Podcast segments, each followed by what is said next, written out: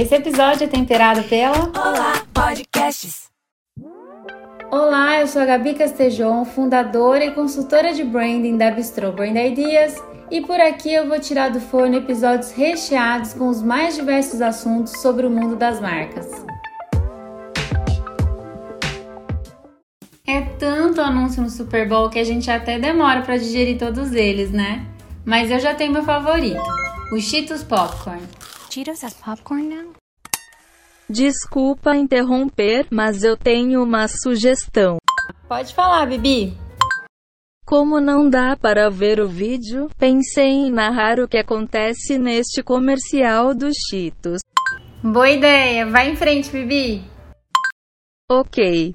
Só antes, para esclarecer para quem ainda não me conhece, eu sou a assistente de voz da Bistrô. Agora chega de blá blá blá e vamos ao comercial.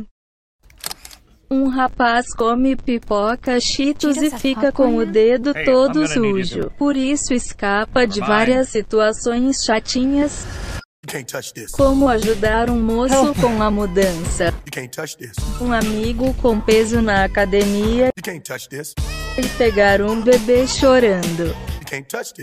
I trust you. Por isso a brincadeira do ai. Pronto, Gabi. Agora a bola está com você. Valeu, Bibi!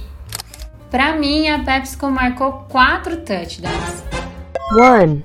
Dentre todas as marcas da companhia, ela escolheu lançar a pipoca dos Cheetos, que não só protagoniza o comercial, como também é, em muitos casos, o protagonista dos snacks que os espectadores comem ao assistir o jogo. Two. Ao escolher a trilha, o anúncio também remete a uma das mais emblemáticas pontuações do futebol americano, o touchdown.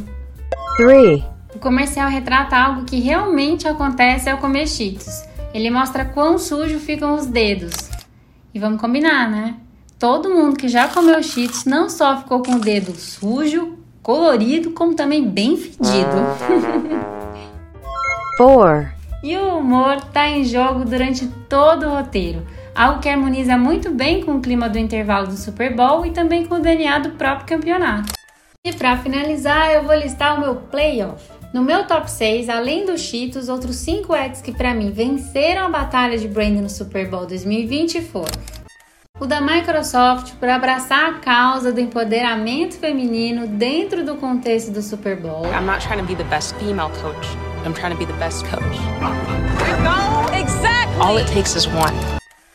O do Google por ter criado um storytelling emocionante. A história que é contada pela ajuda do assistente de voz é real. É do avô de um funcionário do Google. Hey Google, show me photos of me and Loretta.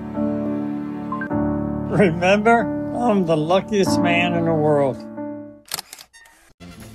Do T-Mobile por ter usado de cenas cotidianas para contar que é a única operadora com 5G em todo o território norte-americano. Mobile's 5G works inside and out. Hey, what you need, mama? I'm trying to watch the game with my boys. It works in the park. Oh, okay. Do Walmart por ter usado da nostalgia, que é um tempero tão poderoso no engajamento entre consumidores e marcas, para anunciar o seu serviço de pick-up. Here are your groceries. E o da Amazon por ter elaborado um roteiro bem humorado, com cenas de como seria a vida no passado sem a Alexa, em uma narrativa harmonizada com a vibe da apresentadora Ellen DeGeneres. What do you think people did before Alexa? Tell us something interesting. Okay. The earth is flat. Alicia, remind me to delete those tapes. Yes, Mr. President. I deleting. Yeah, I don't know what people did before Alexa. Alexa, play my favorite song.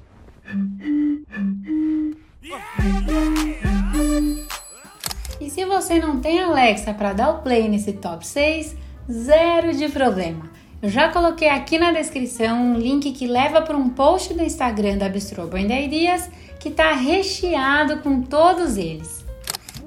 Mas antes de você ir embora, eu vou te servir um spoiler. No próximo episódio do podcast da Bistro Brand Ideas, eu falo sobre Love Brands. E falando em Love, se você curtiu o que ouviu, Dá um print aqui na tela e sobe lá no Stories do Instagram, ou compartilhe o link do episódio nos grupos do WhatsApp e, claro, deixe o seu review, porque 5 estrelas suas valem muito mais do que qualquer Michelin. Até mais!